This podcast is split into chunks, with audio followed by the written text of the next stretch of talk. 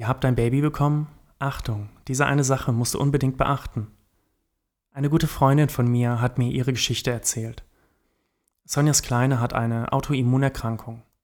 Drei Jahre lang ist Sonja nur Mutter, kümmert sich jeden Tag, jede Minute um die Kleine, zieht aus ihrem Heimatland Großbritannien weg, weil die Behandlungsmöglichkeiten dort nicht gegeben sind. Ihr Mann macht mit, findet in der neuen Stadt eine Möglichkeit zur Arbeit. Sonja möchte gern wieder arbeiten, kann aber nicht, weil diese 24-Stunden-Betreuung notwendig ist. Bevor ich dir erzähle, wie die Geschichte meiner Freundin weitergeht, lass uns gemeinsam etwas ausprobieren. Hi zusammen, willkommen zum 5-Minuten-Podcast. Schön, dass du wieder eingeschaltet hast. Herzlich willkommen. Auf diesem Kanal bekommst du alle Tipps und Tricks mit, Strategien und Methoden rund um deine Ehe. Wie du deine Ehe aus einer tiefen Krise retten kannst oder einfach nur deinen Alltag verbesserst. Viel Spaß mit dieser Folge. Ihr habt es euch so lange gewünscht und jetzt ist es endlich da. Dieses winzige, wundervolle Geschöpf. Und jeder Tag ist so besonders, dass etwas so Kleines das Glück so riesengroß machen kann. Und du bist 110% für das Kleine da.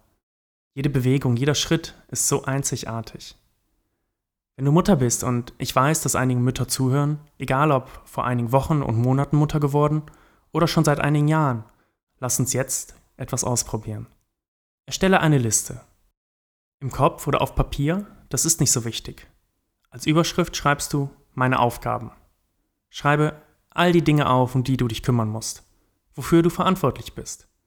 Ich bin ziemlich sicher, dir fallen direkt 10 bis 50 Sachen ein. Aber wenn die Liste länger wird, fällt dir was auf? Bist du irgendwo auf dieser Liste? Gibt es auf dieser Liste einen Punkt, der lautet, ich muss mich um mich kümmern? Wenn du es nicht tust, wer tut es dann? Mit einem Baby verschwinden deine anderen Beziehungen nicht. An erster Stelle die Beziehung zu dir selbst. An zweiter Stelle die Beziehung zu deinem Mann. Vielleicht möchtest du widersprechen. An erster Stelle du selbst, okay. Aber an zweiter Stelle kommt das Baby.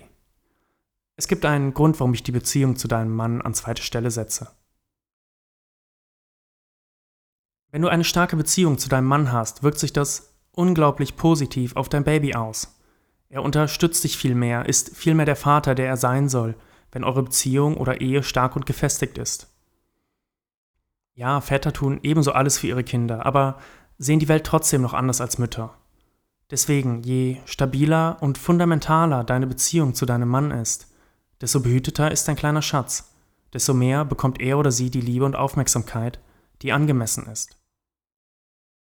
Ich weiß, dass einige von euch ihr Kind ohne Vater aufziehen oder die Ehe oder Beziehung große Schwierigkeiten hat. Wenn du alleine bist, dann priorisiere trotzdem dich, dass es dir gut geht. Das bedeutet nicht, dass du nicht aufstehen sollst, weil du müde bist, wenn dein Kleines nachts schreit. Es bedeutet, dass du in deinen Grenzen auf dein Wohlergehen achtest. Sonst kommst du vielleicht an einen Punkt, von dem du nicht mehr zurückkommen kannst. Vielleicht hast du selbst eine Wochenbettdepression hinter dir, aber ebenso Suizide der Mütter, psychische Erkrankungen, können Folgen falscher Priorisierung sein. Die Liste lässt sich ziemlich lang fortsetzen. Wann bist du das letzte Mal geflogen? Du kennst die Sicherheitsanweisungen der Flugbegleiter? Im Falle von Turbulenzen zieh erst deine Atemschutzmaske über und danach die deines Kindes. Nach dir, nach deinem Mann kommt an dritter Stelle dein Baby und deine anderen Kinder, denn sie machen ja die Liste aus. Lass uns nochmal zu Sonja zurückkehren. Sie kann nicht anders, muss jeden Tag alles für ihr Kind geben, aber ihre Ehe leidet und sie selbst. Sie haben Glück.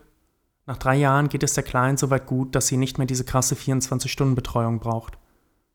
Sonja beginnt sich wieder mehr um sich zu kümmern, verändert den Fokus, geht wieder schwimmen und datet ihren Mann. Sie finden wieder zueinander. Das, was sie die letzten drei Jahre so schmerzlich vernachlässigt haben. Ihre Ehe blüht wieder auf Sie sagt, Simon, ich war nur Mutter. Sonja gab es nicht mehr. Ich wusste nicht mehr, was ich mochte und was mir gefällt. Kannte nur noch Sorgen um meine Kleine. Was macht dich glücklich?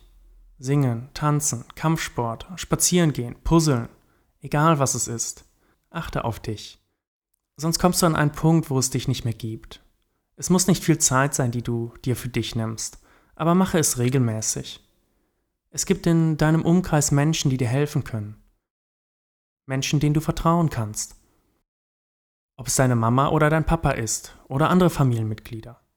Vielleicht sind es die Nachbarn, die selber Kinder haben und mit denen ihr euch gut versteht. Und weißt du was?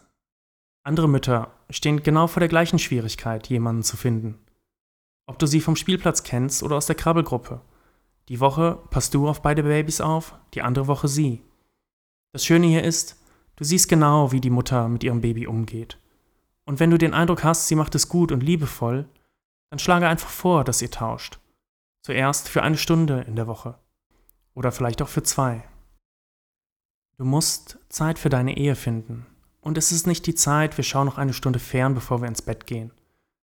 Das ist das Beste, was du für dein Kind tun kannst, damit es in einer gesunden und stabilen Umgebung aufwächst. Eine gesunde Ehe führen. An vierter Stelle kommen die weiteren Beziehungen. Deine weitere Familie, Freunde, Bekannte. Wie immer gilt, probier es aus und lass es mich wissen, wenn es funktioniert hat. Bis dahin das Beste für dich und deine Ehe. Dein Simon.